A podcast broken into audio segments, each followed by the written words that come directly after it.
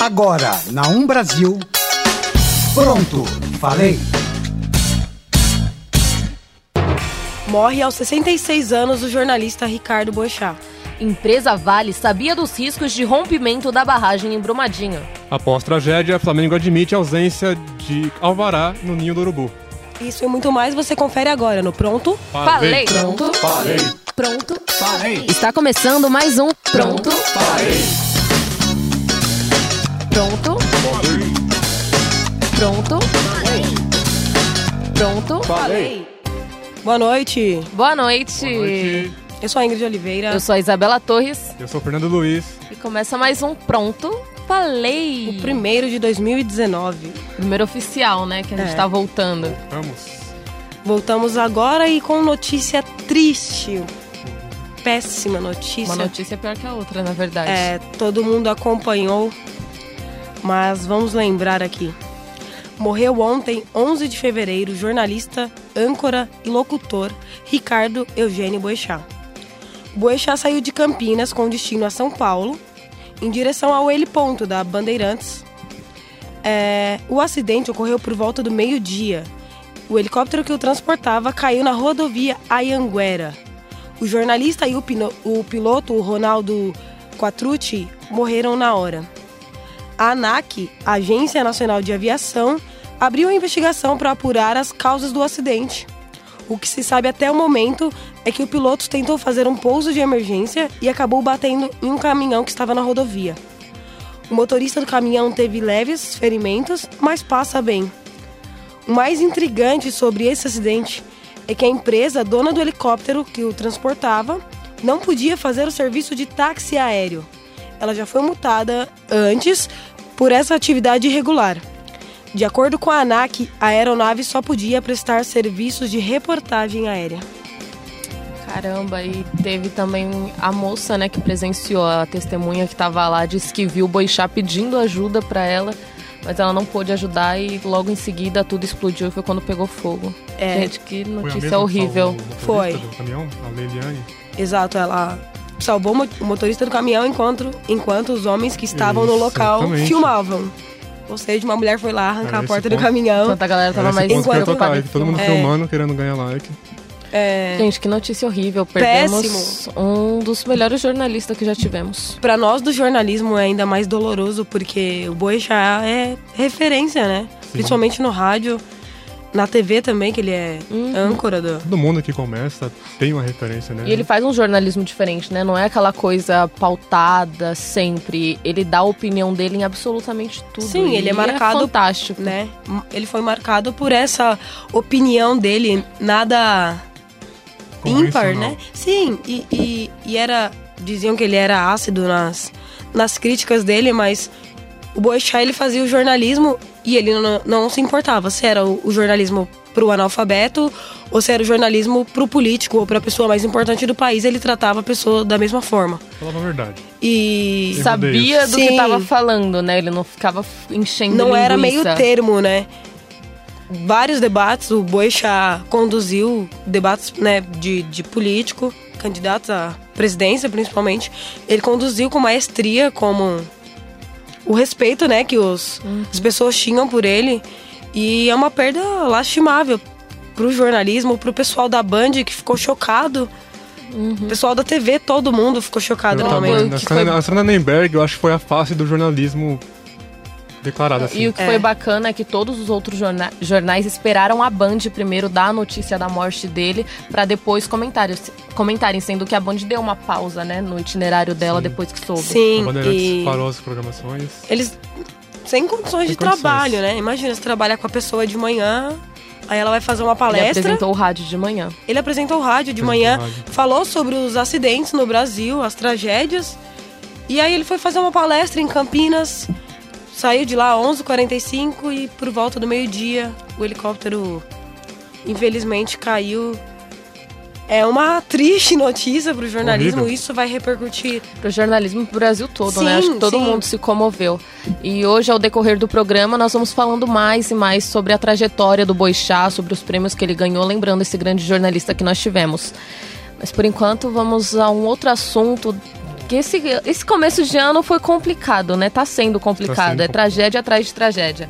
Eu acho que todo mundo lembra da, do que aconteceu no dia 25 de janeiro deste ano, quando houve o rompimento da barragem 1 da mina Córrego do Feijão em Brumadinho, Minas Gerais. Além das centenas de desaparecidos, mais de 100 mortos confirmados, ainda temos as famílias das vítimas e todas que foram atingidas que ainda não receberam respostas da justiça nem da empresa responsável pelo crime ambiental.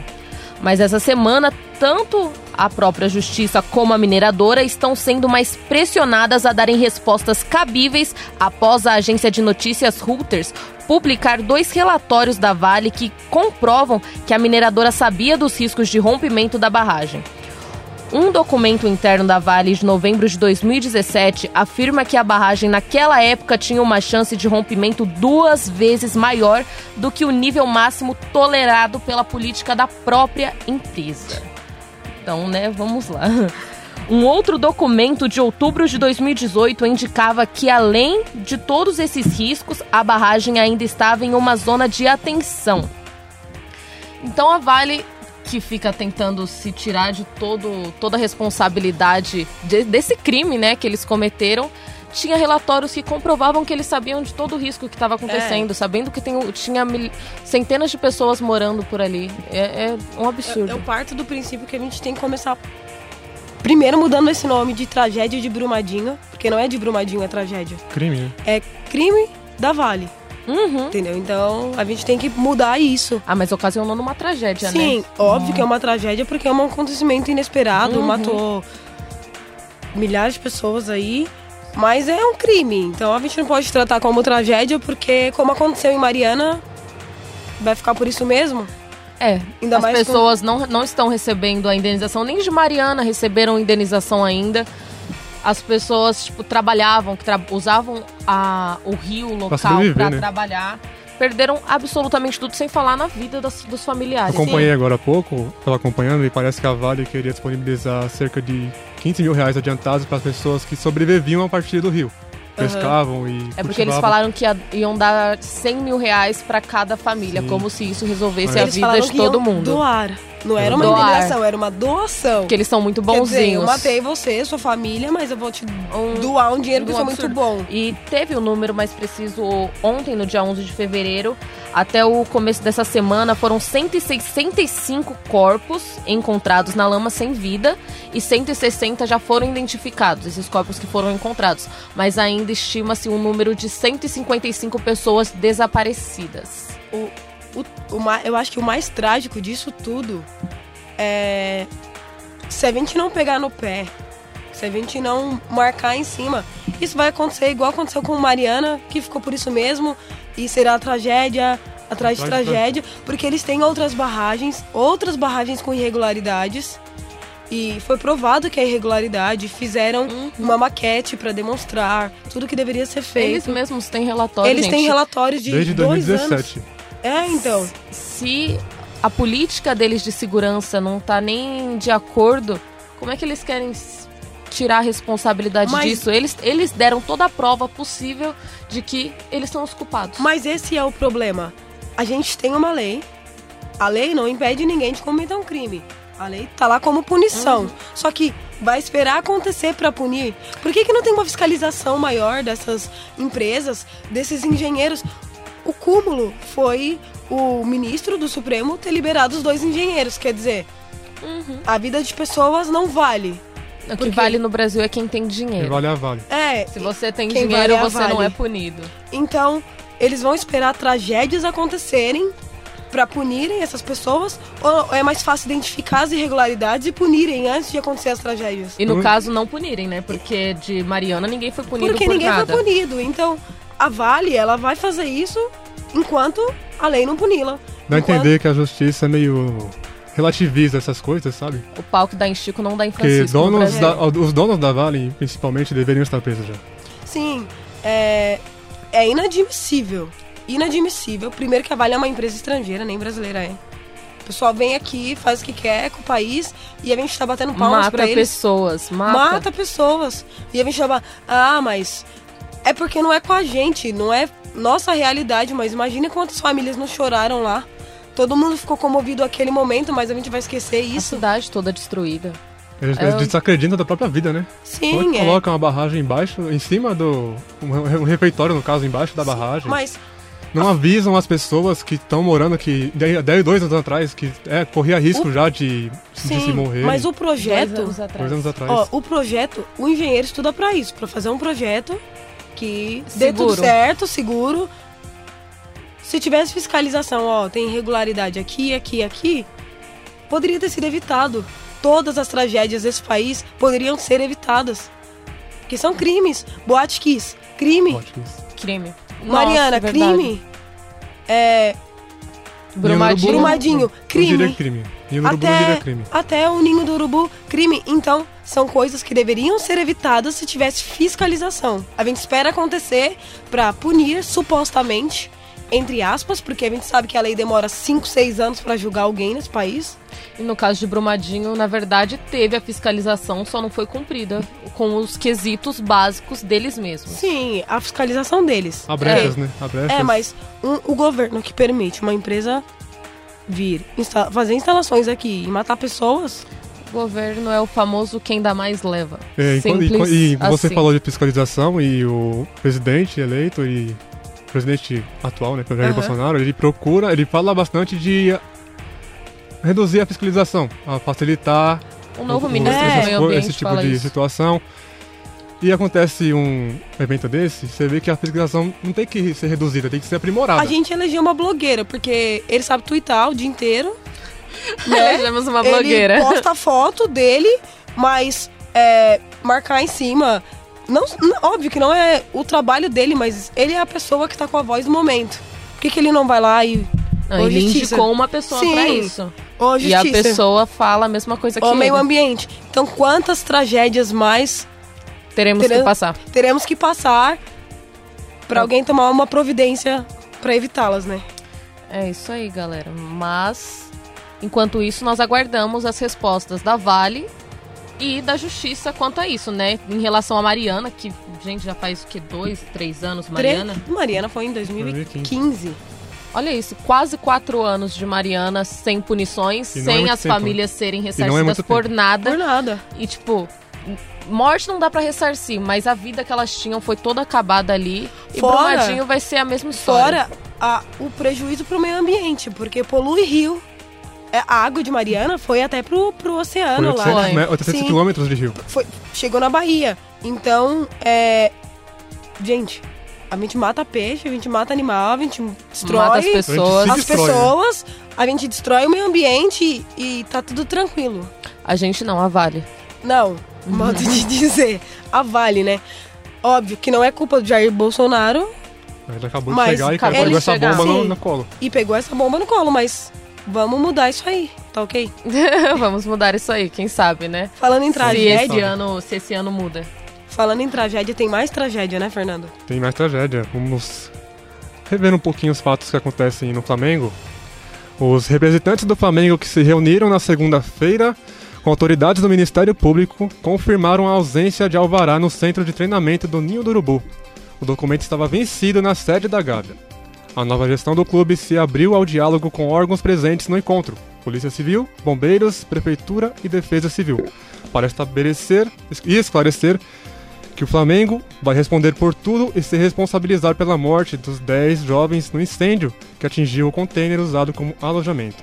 Segundo a fala do presidente do clube, Rodolfo Landim, o Flamengo está à disposição das autoridades, caso haja qualquer tipo de pendência, e está trabalhando para corrigir isso no menor prazo possível. Eduardo Gussem, procurador-geral de Justiça do Rio de Janeiro, explica que, abre aspas, a presidência do Flamengo assumiu todas as responsabilidades com relação ao evento e se comprometeu a dar todo tipo de acolhimento às famílias. Entregou à Defensoria Pública do Estado a condução dessa negociação com as famílias para o reparo imediato. Fecha aspas. Perícias começariam hoje no CT do Flamengo por parte das estruturas governamentais para analisar em que condições se encontram o CT e ver a necessidade de intervenção. Você está ouvindo na Um Brasil. Pronto, falei. Voltamos a comentar aqui sobre a tragédia do Flamengo. Mais uma tragédia, né? Nesse Mais um 2019. crime. Vamos corrigir mais É. um crime. Pelo menos, o- pelo menos nesse caso, o, órgão, que é o Flamengo, né? A entidade, Reconhecer. reconheceu e tá admitindo os seus erros. Mas você vê que sempre estoura pro lado mais fraco, né? É. Incrível isso, né? A corda sempre estoura pro O mais que fraco. resta agora são as investigações, óbvio, mas danos irreparáveis. Reparável. crianças, Dez né? Meninos de mortes. 14 a 17 anos. Foram oito meninos, né? E dois funcionários. 10 mortes. É... O material, né? Eles contestam que o material que pegou fogo por conta do ar-condicionado era um material inflamável. A perícia ainda tá no. Tá investigando Tá isso. investigando a reportagem que isso. a gente teve no Esporte Espetacular foi bem legal, eu achei. Sim, eu, eu assisti muito boa. Notar a diferença entre um anti-chamas Um material um e que não outro. é.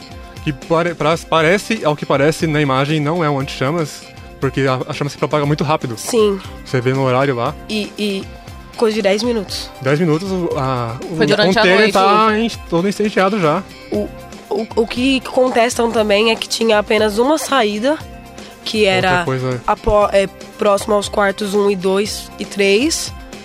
É, então os quartos 5 e 6 foram os mais prejudicados. mas por ser uma empresa, vamos dizer assim, Flamengo deveria ter um. Como é que diz? Aquela, aquela organização. Planejamento, um planejamento maior. Sim.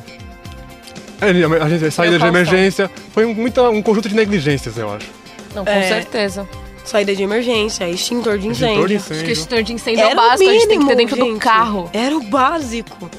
Porque a primeira pessoa que acordou, se ela visse fogo, ele, pegar- ele teve que pegar um copo com água pra tentar apagar o fogo. Isso é, tipo, surreal. Geralmente nas empresas tem uma equipe que de funcionários que é, equipe- é Aham. preparada para essa equipe essa ocasião de incêndio, de emergências e parece que não teve também né, no caso do E, Flamengo. e, gente, imagina a mãe desses meninos, porque você envia seu filho pra um sonho dele, pra um sonho seu, pra um sonho do, do pai também, pra um sonho da família, porque a, a palavra que mais falaram foi sonho. E acorda com a notícia. E acorda com a notícia de que seu filho está morto. Que quer que seja um pesadelo, né? Eu acho que a maior negligência é que eles estavam tomando conta de menores, gente. De menores. É. É um absurdo não Isso- ter não sei tido por- nenhuma Isso precaução. me lembra o filme do, do Cílio de Francisco. Que o José de Camargo, o Sim, irmão O dele, irmão mais o irmão saem mais pra novo. shows e acaba aqui o, o, o empresário dele que traz o filho no caixão. É. É muito chocante e, e me faz, tá, me faz lembrar isso pra mim. E um dos meninos faria 15 anos, não é? No dia No seguinte dia- do Ah, no incêndio. dia que ele foi enterrado. Ai, que É. dor absurda. Gente, Mas É irreparável. danos Apesar disso, a tristeza, a gente fica feliz com os meninos que estão saindo da UTI, que os Sim. que sobreviveram. E meus sentimentos da família. devem estar traumatizados. Nossa, perderam oito amigos queimados. Mas, gente, teve um caso em Bangu também. Essa semana, ontem, na verdade. O incêndio no, no clube de Bangu, também no Rio de Janeiro. É, não houve mortes, mas houve duas vítimas feridas. Dois meninos também. E aí a gente coloca em, em pauta, né? Até quando Até quando? essas coisas vão acontecer e a fiscalização não vai ocorrer. A gente tem que Deixar esperar. acontecer pra pensar sobre. É, a gente tem que esperar a tragédia, esperar as mortes, pra gente pensar como que a gente pode evitar. A gente volta na pauta da fiscalização, né? Uhum. Sempre. Sempre vai ser fiscalização, sempre. E o mínimo de cuidado, porque nesse caso foi o mínimo de cuidado. Se tivesse um extintor, talvez teria salvado algumas vidas ali. Gente, é coisa básica. Eu acho que é negligência é a palavra, falta de responsabilidade, comprometimento. Se a gente colocar falta de tudo aí, a gente, sabe, as pessoas estão mais, mais se importando com dinheiro do que com a vida. Isso um Brumadinho, tempo. Mariana, Ninho do Urubu, Bangu. Acho que a palavra do, da nossa, do nosso século é a falta. de- A palavra não, né? A frase, a falta de empatia pelo Falta- próximo. Incluindo até o que você falou, até o fato do, do helicóptero não poder Do transportar helicóptero, de passageiros. não poder e tá transportar tra- e tá passageiros. transportando. Sim, é. o- a, ANAC disse que o helicóptero que carregava o Boixá, ele estava em dia, com a documentação em dia, o piloto tinha licença, mas ele não podia carregar passageiros. A, a aeronave ela tinha espaço para quatro pessoas, mesmo assim, para trabalhar com reportagem, câmeras e. E ainda não se sabe, né, as causas que fez o helicóptero cair. Não, não sabe se o piloto passou mal, não sabe se a aero- a aeronave Sim. teve algum problema. A É. caixa preta logo menos vai informar Mas é- essa é a questão. A gente tá no mês de fevereiro. Coloca quantas tragédias Já aconteceu. já aconteceu até Menos- mais agora. de uma por mês. Mais de Sim. uma por mês. E. E. tra- tragédias assim, crimes, né? É, no caso do helicóptero acabou sendo mesmo que uma tragédia. Também. É, e continuando aqui falando sobre o Boixá, que a gente vai dar uma atenção especial para o caso dele hoje, vamos falar um pouco sobre a, traje- a trajetória dele no mundo jornalístico. Filho de um diplomata brasileiro, Ricardo Eugênio Boixá nasceu em Buenos Aires, na Argentina, no dia 13 de julho de 1952. Boixá era do signo de câncer. O jornalista só nasceu mesmo lá na capital dos Hermanos, mas foi criado em Niterói, no Rio de Janeiro. Durante a sua adolescência, ainda foi militante no Partido Comunista Brasileiro. Boixá iniciou sua carreira na década de 70, trabalhando no jornal Diário de Notícias, que agora já não existe mais. Na época, cumpria tarefas como analisar correspondências que leitores enviavam e pouco depois se tornou repórter de uma coluna social no jornal. A carteira dele de trabalho, ele fala que foi assinado como repórter, entre aspas, assim. Porque ele não tinha formação ainda, mas foi que foi, né? E deu no que deu. Um dos melhores jornalistas que nós temos. Em 1983, foi para o jornal O Globo e quatro anos depois ocupou por alguns meses a Secretaria de Comunicação Social no governo Moreira Franco. Após o curto período na política, voltou para o jornalismo, ganhando destaque no Bom Dia Brasil na TV Globo. Em 2005, Boixá teve sua estreia no grupo Bandeirantes de Comunicação, ancorando o jornal Band News na rádio filial do Rio de Janeiro. No ano seguinte, após a saída do Jornal da Band, ah, perdão, após a saída de Carlos Nascimento do Jornal da Band, Boixá passou a ser o âncora do principal jornal da casa e logo se tornou uma das principais figuras do rádio e da TV que nós temos hoje. Vou comentar sobre a saída dele da Globo na época, deu bastante polêmica, foi em 2001. Não foi polêmica mesmo, porque ele vazou informações sigilosas, porque na época tava uma meio que uma guerrinha entre as linhas telefônicas, que a família Marinho estava envolvida também, ele acabou vazando, aí ele foi demitido por justa causa da Globo e acabou nunca mais voltando. Aí só em Uau. 2005 que ele conseguiu se reerguer de novo e virou esse nomezão que a gente tem, Ele disse- tinha- ele tem né, relata- ele na Rede que- Bandeirantes. Relata que a Globo disse pra ele que ele ultrapassou os limites de intimidade com a fonte. Isso, Mais, mais ou menos isso que ele falou. isso, ele quebrou dados sigilosos. Na verdade, foi grampeado também, né? Acabou é, que ele nesse... foi grampeado? Divulgaram. era um ícone de todas as formas, né? Com Então, certeza. infelizmente, eu era muito novo em 2001, não, re- não lembro muito das, das- dos programas, mas certeza. deve ser sensacional. Se, se não fosse pra chegar causando, o Boixá nem ia. Nem ia. Mas deu que deu certo. Ele na Bandeirantes virou o Boixá que todo mundo conhece. Ah, com o bordão dele. Toca o barco. Toca o barco. Toca o barco. Tocou. É, De novo, nossos sentimentos a todos os familiares e atingidos por essa tragédia, todo mundo do jornalismo, a família dele. Esposa Boixá deixou seis, Três filhos, filhos. e duas foram, foram com essa atual esposa dele, a Verusca, né? Que Sim. também é Sim. jornalista na Band. E ela estava bem, bem abalada, né? no- Hoje, no velório dele. O velório ocorreu desde as 23 horas de ontem, a segunda-feira, até as 14 horas dessa terça. No MIS, né? Sim. Museu de, Ima de As- Imagem e Som. As homenagens foram prestadas no MIS, o Museu da Imagem e Som, e foi aberto ao público. Amigos, familiares e fãs acompanharam durante toda a manhã e parte da tarde no auditório do museu as honras ao jornalista. O corpo de Boechat foi cremado em cerimônia fechada para a família e amigos em um cemitério em Itapecerica da Serra, São Paulo. Foi em Tapecerica e ele Sim. era, ele era do Rio de Janeiro. Sim, ele Mas mora aqui desde que um começou. Carioca da argentino carioca. O argentino Carioca carioca, paulistano. Ah, esse papo. Ele nasceu lá na, na Argentina porque o pai dele, que era um diplomata, tava, faz, tava trabalhando lá na época do nascimento dele. Foi só por isso que ele acabou nascendo pra lá, mas é cariocão mesmo. O legal que os colegas dele relatam também na Rádio Bandeirantes é que ele passava o número dele para os ouvintes. sim, Os ouvintes mandavam pautas para eles, praticamente. É de, de manhã, né? motivavam ele a mandar o pessoal investigar e cobrar da- da- da- do governo, do estado e de quem fosse. E É. isso é muito legal. Mudou a forma do Foi, jornalismo. sim, foi, foi muito triste a, a Rádio Bandeirantes hoje de manhã. É, o pessoal não conseguia conter as lágrimas. Todo Todos. mundo chorava As ao homenagens. vivo. É, é, é muito difícil, né? Muito. São horas que emocionam também. Sim. Foi do Datena, anunciando ao vivo. O, o da Atena dando a E notícia. o Luiz Megali. Luiz Megali. É, é, o Boixá era padrinho de casamento, é padrinho de casamento Aham. do Boixá, do, do, no caso do Luiz Megali, e ele se emocionou bastante, não conseguiu nem falar, soluçava de chorar. Sandra. Emberg recebeu a notícia ao vivo. Ao vivo. Imagina o choque, né? Ela não conseguiu é, esconder aquilo. Hoje de manhã ela comentou pra, pra Ana Maria Braga que se ela não puder expressar o sentimento dela exercendo a profissão, ela prefere não exercer a profissão. Mas eu acho que o jornalismo de hoje tá faltando isso mesmo. Faltando é o um que o mais de Boixá tinha. É o que É. o Boixá tinha. O que Ele- ele... fazia com todas as notícias que ele dava. Boixá dava bronca. Dava. Boixá invadia programas alheios. Boixá é, Criticava. alfinetava, criticava. E elogiava também. E elogiava Direita e esquerda não tinha Sim, lado. ele foi chamado de comunista, ele foi chamado de direitista, ele foi chamado de tudo. De tudo. Todo mundo que não concordava falava que ele era do outro lado. E ele levava isso numa boa, né? Boixá era ateu. A esposa dele comentou que ele era o ateu que mais praticava o amor, ao- o amor ao próximo, né? Que está na Bíblia. É muito triste, gente. A gente vai falar disso ainda.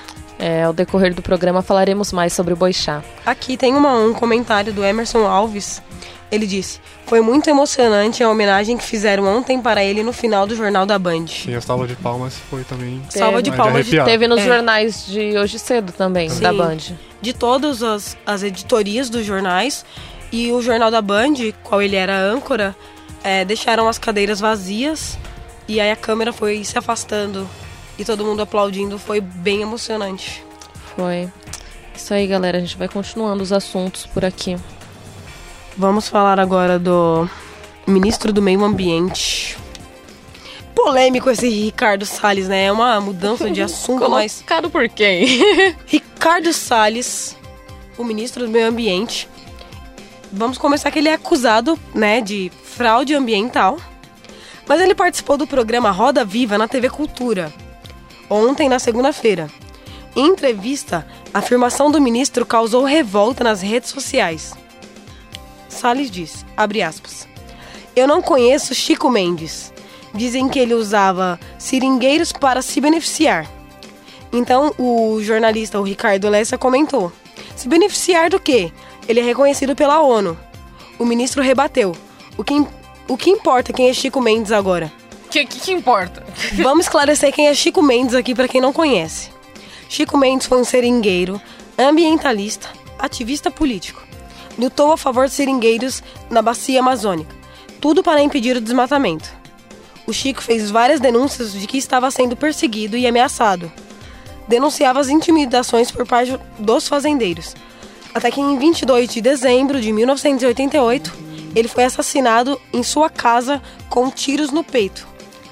O Chico Mendes ele ganhou o Prêmio Global de Preservação Ambiental da ONU. Então, o ministro do Meio Ambiente atual diz que Chico Mendes não foi importante. Ele chegou, o Chico Mendes chegou a ser preso. Ele, ele denunciou falando que ele tinha sofrido com. Ele tinha sido.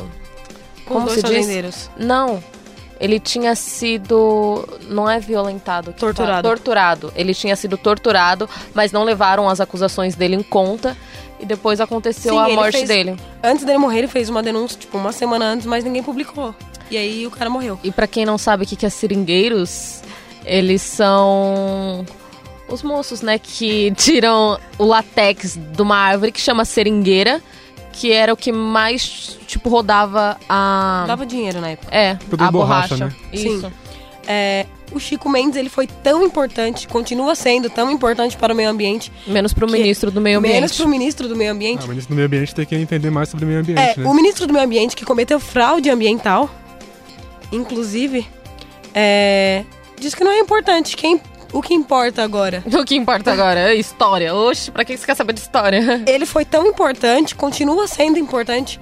E aí, nas redes sociais, óbvio, todos os jornalistas, Manuela Dávila, Fernando Haddad, criticaram o ministro, porque, gente, o cara lutou.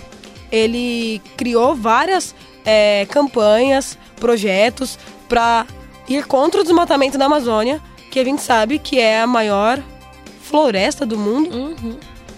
E ele não é importante. Mas a gente continua comentando disso já já. Você está ouvindo na Um Brasil. Pronto, falei. Voltamos. Quer Con- dizer, ele não é importante. Retornando ao, retornando ao assunto, né? Se- Retornando, a- retomando o do assunto aqui. Salles. Chico Mendes não é importante, ele só ganhou o Prêmio Global de Preservação Ambiental, porque ele era a pessoa que mais fazia pelo meio ambiente na época. Se É. fosse uma pessoa de qualquer outra diretriz falando isso, seria menos absurdo. Agora, o próprio ministro do Meio Ambiente falar que o Chico Mendes não, Não era é importante. importante. E. E. Gente, o Ricardo Salles. é, Eu vou falar que ele não me desce. O cara é acusado de fraude ambiental, porque ele mudou o mapeamento, né? É das- do lado da bancada agrícola, Sim. certeza. E. Você acha que ele vai se importar com o meio ambiente? Vai, é o, o famoso, de novo, vai levar quem der mais. Tipo, eles não estão se importando com a Amazônia, eles vão deixar explorar tudo. Inclusive, hoje foi. Tá sendo debatido ainda, né? Os projetos para a Amazônia. A gente vai voltar com mais notícias sobre isso nos próximos programas. Debateremos sobre isso. Debateremos Uhum, das sobre áreas isso demar- porque, demarcadas dos indígenas. porque eles querem é, aumentar o desmatamento, né? Óbvio, porque desmatamento gera dinheiro. Mas não é uma coisa legal, não é uma coisa bacana. Por quê? Por que será, né? Só Por que que porque. não é uma coisa Só bacana? porque as árvores produzem oxigênio, né? Não, o maior oxigênio vem das algas Das marinhas. algas marinhas. Mas Mas a as árvore árvores produzem sombra, é o habitat de animais, as tribos indígenas Não que há- ainda restam Não lá. há nem o que contestar, não há nem o que contestar. Parto do princípio, eu sou, eu sou a Gisele Bündchen em pessoa nesse quesito. A Amazônia tem que ser intocável. Intocável, com toda Sim, certeza. a gente tem um e já tá território tocada Patrimônio- até demais. Patrimônio sim. mundial. A gente tem um território humano. muito vasto. Vai garimpar em outro lugar, gente. Pelo amor de Deus. Pelo amor de Deus. E ainda eles deixam, eles Não. deixam países entrar aqui pra explorar e tirar dinheiro do E cometer crime ambiental, né, for. Vale? Né, Vale? Tudo bom. É, enfim. Aí essa repercussão na internet se deu por conta disso. Vários sites, várias revistas fizeram uma retrospectiva da vida do Chico Mendes, de como ele ajudou também a fundar o Partido dos Trabalhadores. é verdade, ele é um dos fundadores do Ele PT. era um, um, um dos fundadores. O Lula falou bastante dele, o Lula ficou bem indignado. É óbvio que a gente não vai tomar partido, agora a gente não é partidário, mas nessa questão não, Não. não, não tem partido político, porque, meu, é o país onde a gente mora, é a nossa floresta, é a nossa. Acho que todo mundo é de acordo com essa Sim. parte, né? Ninguém vai Não- não falar importa qual "Ah, seus partido esquerdistas é." querem defender a Amazônia. Porque isso não tem a menor lógica. Mas, por enquanto, esperamos que mais pessoas saibam quem foi Chico, Chico Mendes. Não deixe essa pessoa ser esquecida como o, O senhor ministro ministro, do meio ambiente Ricardo Salles esqueceu esqueceu. quem foi, porque não é importante. Que não é importante. O que, que importa? É, quem importa? É, mas fica a dica aí, pesquisem quem é Chico Mendes e tomem partido vocês. Vale muito a pena. Bora tocar o barco? Vamos tocar o Tocar barco? o barco aqui, vamos mandar um alerta pro pessoal que vai começar. Logo menos começa o carnaval, né? E tem gente que gosta, tem gente que não gosta. Gostamos bastante. Gostamos muito. E vamos falar um pouco sobre um- os golpes que estão acontecendo com relação à troca de cartões no que vai pode rolar no carnaval. A Febraban, Federação Brasileira de Bancos, divulgou nota alertando consumidores sobre o risco de terem suas senhas e cartões roubados no carnaval e nos blocos de rua. Segundo a federação, quadrilhas aproveitam aglomerações e distrações das pessoas para aplicar o golpe. Um ambulante mal intencionado entrega a maquininha para o cliente digitar a senha e, aproveitando-se de sua distração, faz ele inserir a senha no momento em que na verdade deveria ter digitado o valor que ele vai pagar. O cliente revela sem querer a informação, a senha, e depois o ambulante troca o cartão do cliente por um similar. E o cliente só vai perceber na próxima compra. Que péssimo. E querendo ou não, no carnaval tem bebida até dizer chega, Tem né? A as pessoa cervejinhas vai. da 3 por 10. 3 por 10. Três por um é 10. 5, 3 é 10. E a galera no carnaval tá exaltada, tá animada, tá eufórica, então vai na animação tá toda. Então acho que nesse carnaval é melhor tirar o dinheiro do banco e ir com ele contadinho. Vai com dinheiro. É, você ganha até desconto nos bloquinhos. E é bom, É é, recomendável o cliente pedir o cancelamento imediato ao banco. E é, é a engenhosidade das pessoas, Sim. né? Pro mal, né? É, eles aproveitam da distração. Ah, e é muita gente, né? É tipo, milhões de pessoas, de foliões. Não só em São Paulo, Minas, Rio, É. Bahia, só todos os estados. Mas. Se as pessoas disso, né? usassem essa, brilhante, essa mente brilhante para o mal, se usassem para o bem, o mundo seria muito diferente. Deixa eu fazer um comentário aqui que não tem muito a ver com cartão, mas é sobre o carnaval. Pra gente tomar um pouquinho de consciência, porque a gente vai pros bloquinhos, a gente consome, a gente fala tanto em proibir canudo, mas os copos plásticos do pré-carnaval ficaram lá na Vila Madalena, Não os copos. poluíram a rua. Os copos, as garrafas, as latinhas, todo o material que a gente utiliza, gente. Uhum. A latinha ainda tem os, o- as pessoas que pegam, né? Sim. Mas mesmo assim, jogar Mas- na rua é o É, cúmulo, então, xixi na rua, pelo amor de Deus, gente. Gente, tem vamos- banheiro químico em todo lugar no carnaval. Não custa nada você entrar ao invés de fazer na calçada. Será que vai ter que proibir o copo plástico também agora? Tem um comentário aqui da Osiane Oliveira, ela disse: Bora pros blocos já bêbados, galera. Ah, e não precisa comprar lá, né? Você economiza, não Economiza. suja a rua. Compra atacado. Tomar lá, cuidado com atacado. garrafa Então, de vidro. Mas ó, a gente fala muito sobre canudo, sobre o mar, mas vamos prestar atenção em todos os lixos que a gente vai produzir nesse carnaval e não deixar nas Uhum. ruas, gente, Vamos se prevenir também, né, no carnaval. a gente tem os profissionais que fazem a limpeza, mas a gente pode evitar bastante desse lixo, principalmente nesse Acho que é o período de mínimo chuva. que cada um pode fazer, é jogar o que usar no lixo. Não Porque tem a é um menor período- lógica não é. jogar. É um período de chuva aqui em São Paulo e no Rio de Janeiro, principalmente. E aí o que a gente tem visto são enchentes que matam pessoas, Uhum. que alagam casas. Enfim, a gente não quer isso e A gente Não quer cobrar o adianta governo, né? militar na Sim, internet, não adianta cobrar o só governo. cobrar o governo se a gente joga nosso copinho na rua. Então é isso que eu queria comentar com vocês e façam a parte de vocês. E bora aproveitar o carnaval que já tá chegando. O pré-carnaval já tá esse final de semana por aí. Exatamente. É, É. vamos mudar um pouquinho de país. E outra, né? De país. Vamos deixar claro aqui que não é não, né? O carnaval Não, é não. Pelo amor de Deus, não é não. Semana que vem a gente vai fazer um especial pra vocês. Do não é não. Do não é não, dos bloquinhos de carnaval e regras. Que É, a gente pode até listar quais são os bloquinhos que vão estar aí. Exatamente. Aquele meme de regras não há regras não existe no carnaval. É Semana que vem tem especial carnaval pra vocês. Agora vamos mudar de país. Vamos falar sobre o que está acontecendo lá na Venezuela. Que o então presidente, por enquanto, Maduro, está sendo pressionado a fazer as novas eleições por lá, presidenciais, né? Desde o dia 23 de janeiro, que o deputado de 35 anos, Juan Guaidó, autoproclamou-se presidente interino da República Bolivariana da Venezuela, dando e ganhando força ao lado da oposição contra o então presidente Nicolás Maduro muitos países passaram a reconhecer ele como então presidente e como oposição, né? E nisso tudo, o Maduro acabou sendo coagido, porém os militares ainda estão do lado dele, mas a maioria dos países já reconhecem esse novo presidente. O Brasil mesmo teve reconheceu uma nova representante da embaixada venezuelana aqui, que é a Maria Tereza Belandria. Desde 2017 esse cargo estava em aberto porque o Maduro expulsou o embaixador brasileiro de lá. Né? Então a gente estava com tudo isso em aberto.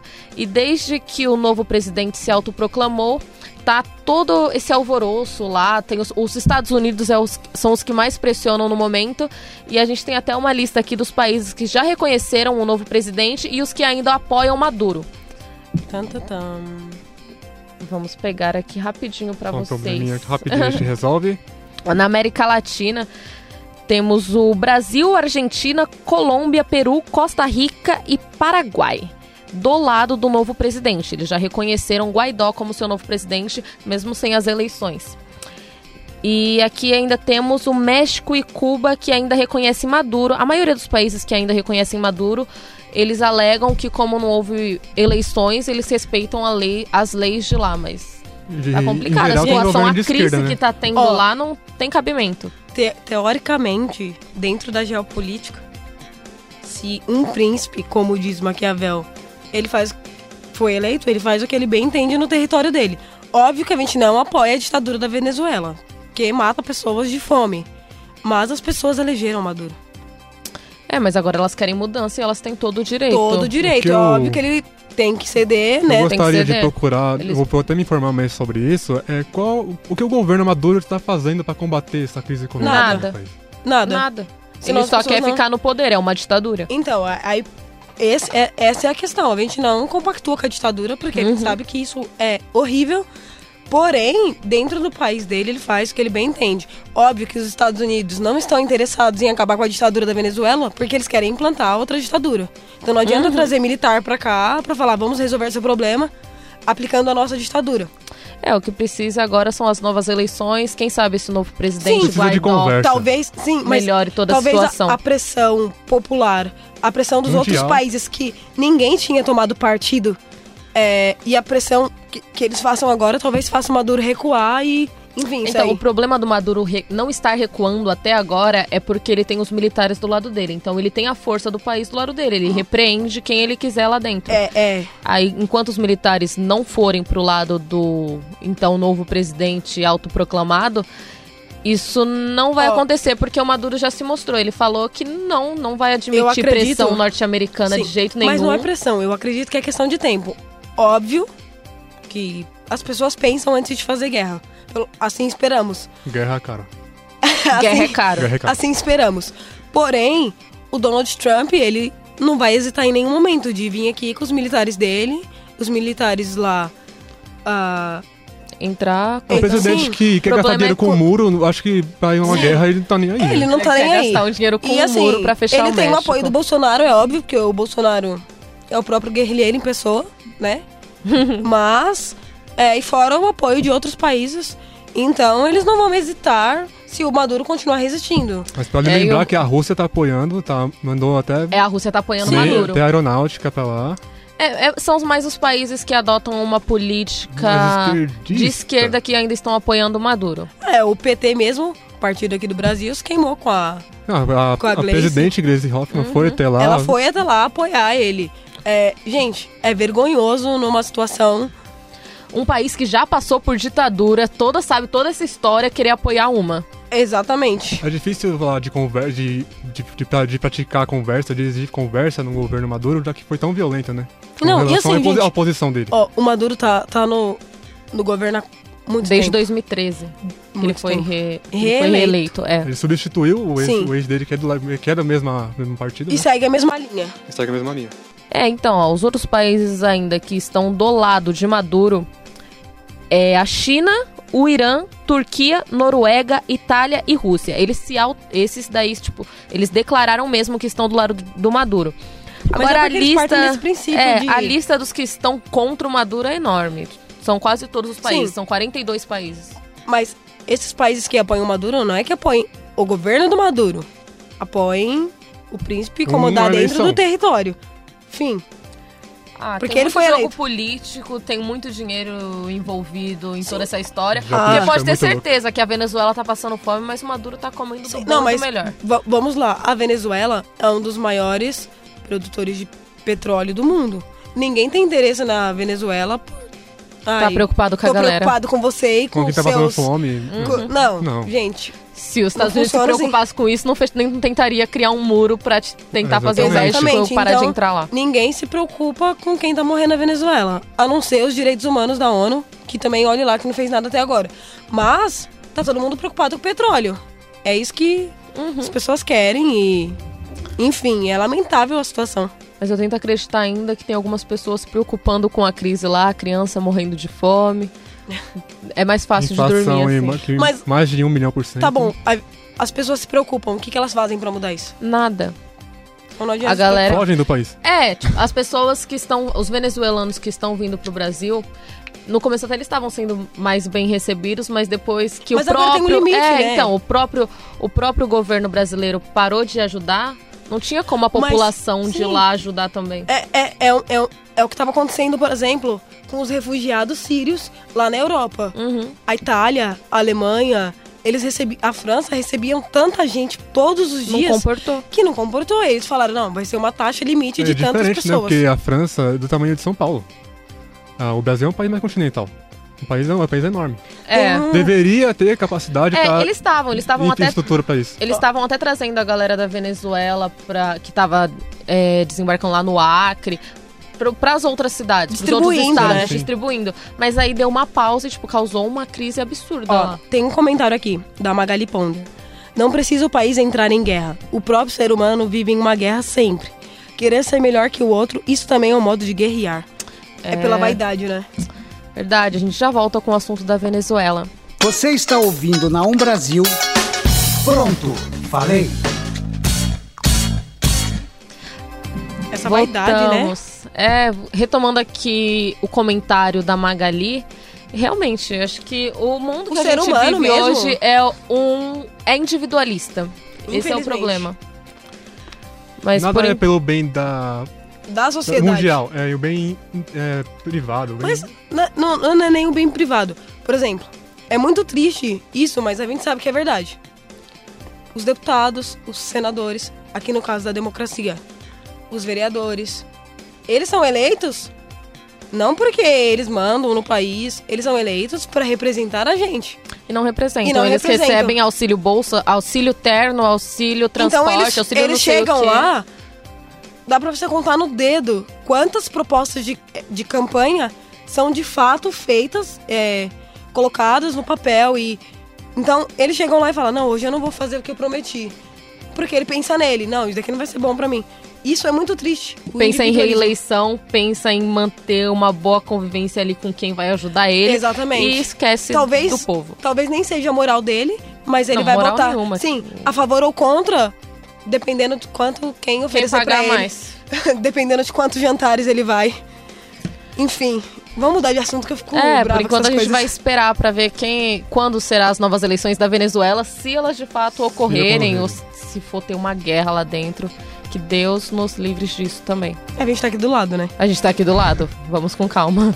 Vamos trocar um pouco de assunto, vamos falar um pouco do, da, do INSS. Os pedidos de aposentadoria feitos ao Instituto Nacional do Seguro Social, o popular INSS, tiveram um aumento de 28,7% no mês de janeiro. Os dados são comparados ao mesmo período do ano passado.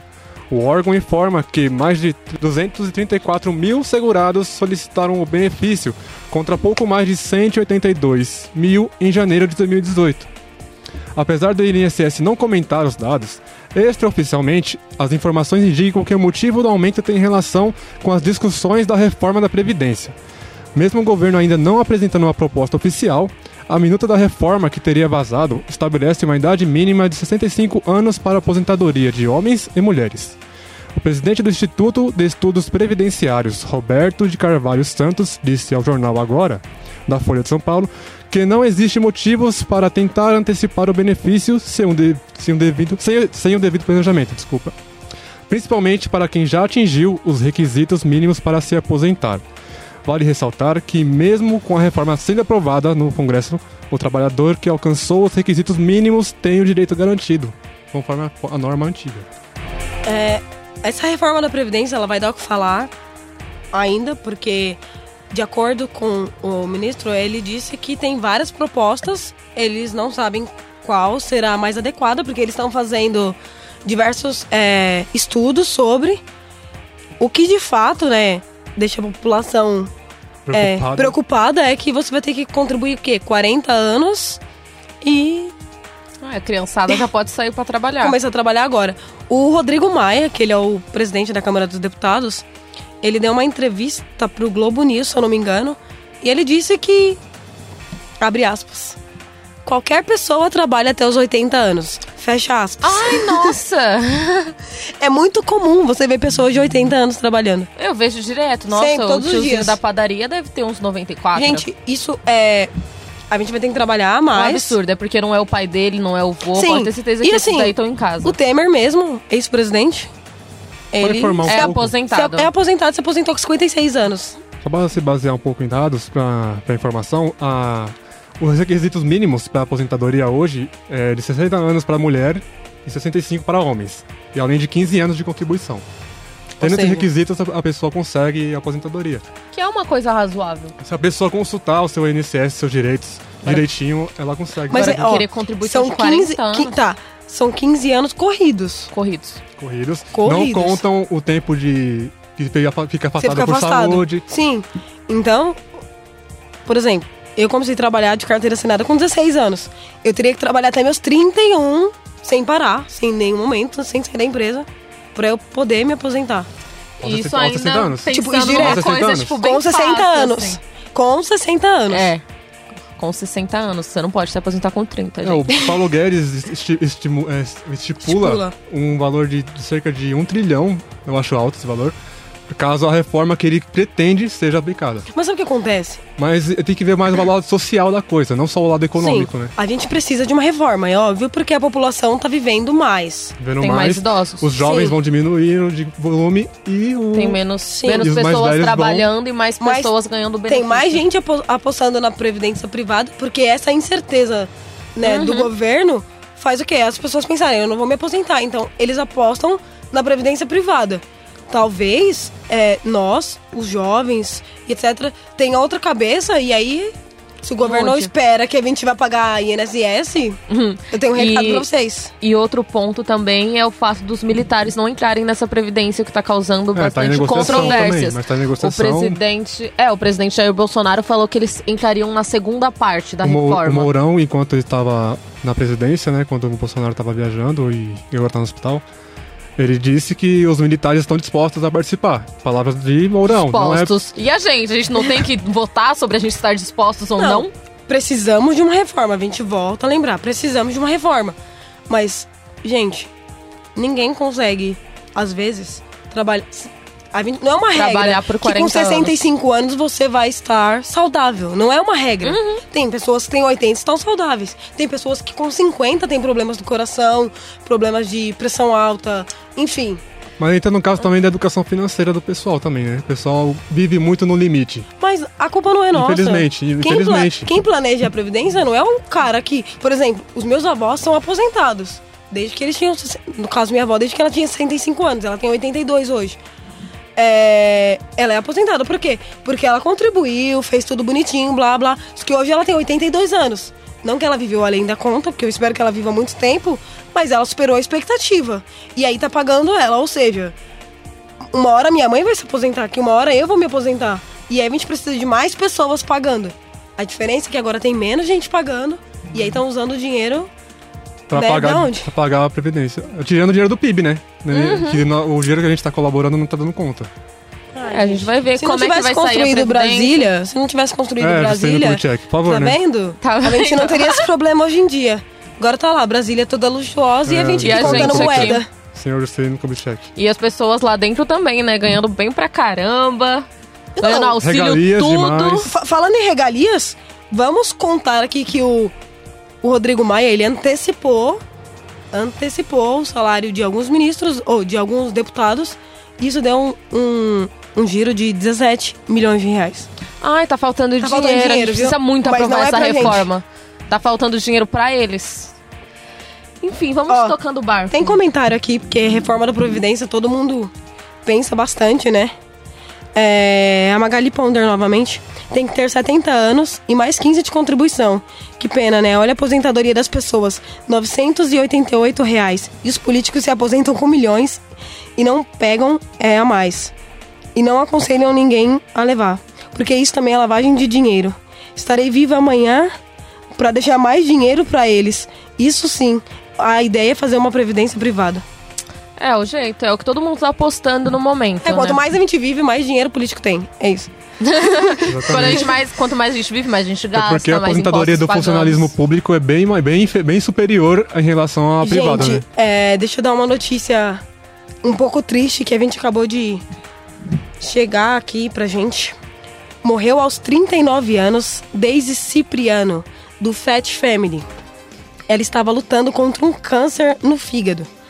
A informação foi confirmada agora à noite pelo Instituto do Câncer em São Paulo, o hospital qual ela estava internada desde o Natal. É, desde agosto de 2018, ela fazia o tratamento contra o câncer e foi internada duas vezes na UTI. Mais uma coisa Mais uma triste triste esse aí, ano, né? mais uma perda. Sentimos muito pela família da Daisy Cipriano. Prestamos Pelo toda a nossa dela. solidariedade aos Com- fãs do. Fat Family, porque, cara, tem muito. Foram, Tem muito fã. Fizeram bastante história aqui no Brasil na música. Exatamente, sentimos muito.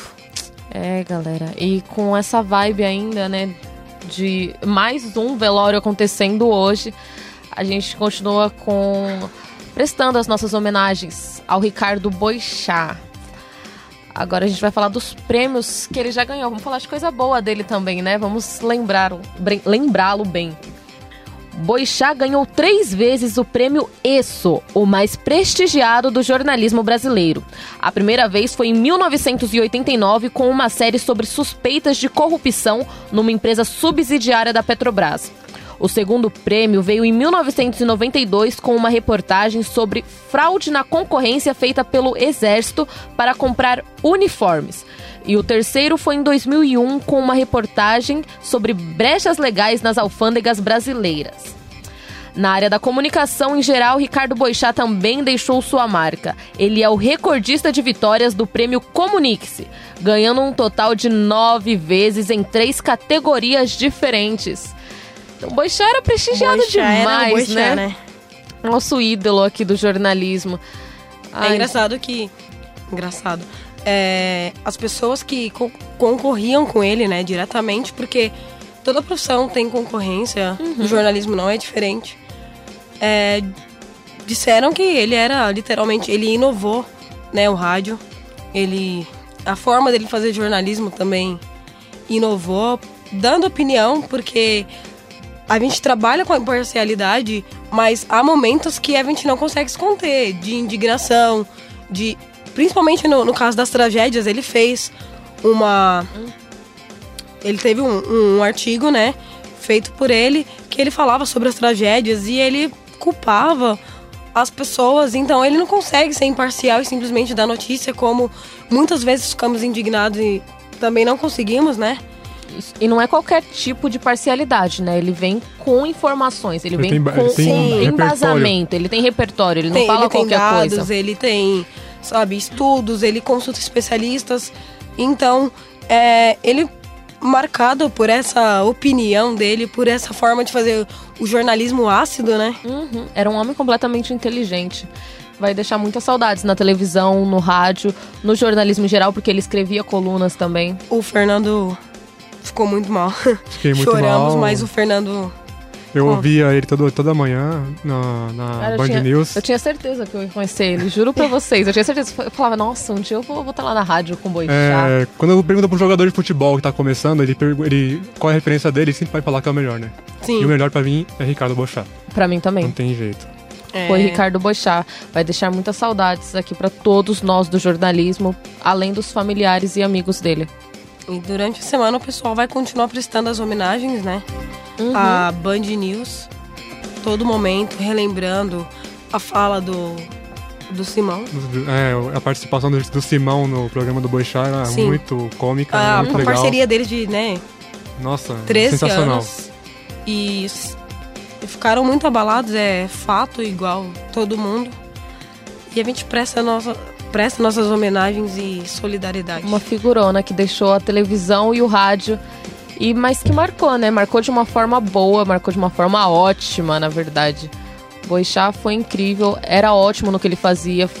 Deu o melhor de si, né? O tempo É, todo. Na. TV, no rádio e no impresso, né? No impresso. no impresso. Era sensacional em cara todas. extremamente inteligente, né? Se vocês pensarem que o Boixá ele não era, não tinha formação superior em nada e hoje é uma coisa que levam muito em conta pra qualquer profissão que você vai ter. E ele é o, foi o melhor naquilo. Sem nem precisar disso, o cara era fantástico. É. Fantástico. Se, eh, se a gente conseguir ser 1% do que ele, como ele foi, vai ser um salto enorme pra gente. Todo jornalismo, né? Sim. Faz- fazerem mais jornalismo como este. É, como que ele fazia. tocar o barco. Ouvir o. É, toca o barco. Ouvir o povo, né? Que a gente vai soltando uma informação Uhum. É, aqui. Porque não a principal função do jornalismo seria denunciar, né? Denunciar. Denunciar está do lado do povo, vistoriar. Informar. Vistoriar os poderes. Que um vistoria o outro, mas quem vistoria eles. É, gente, muito Somos triste, nós. muito triste. É com isso que a gente vai Tocando o nosso barco do tocando jornalismo, barco. finalizando aqui o nosso programa. No pro... Encerrando. É, no próximo, na próxima semana falaremos sobre o carnaval, Carnaval, os bloquinhos. Mandem, mandem Sugestão de pauta sugestões. pra gente. E pra galera que escuta a gente aqui pela Um Brasil, vocês também podem conferir o programa toda terça-feira mais cedo, a partir das 18 horas, na nossa página do Facebook, o Pronto Falei, e dar sua opinião ao vivo que aí depois, mais tarde, você poderá ouvir no programa. E não perca a reprise aos sábados, né? Isso, às 14 horas tem reprise aos sábados na Um Brasil. E quem tá acompanhando a live, não perca 9 horas. Ouve a gente de novo, por favor, né? Isso, Vale é mais legal por lá, hein, gente? Na mesa de som. Rafael Padovan. Obrigado, gente. Até mais. Até, Mas tchau, até tchau. terça-feira que vem. Pronto? Falei. Você ouviu pela Um Brasil. Pronto, falei.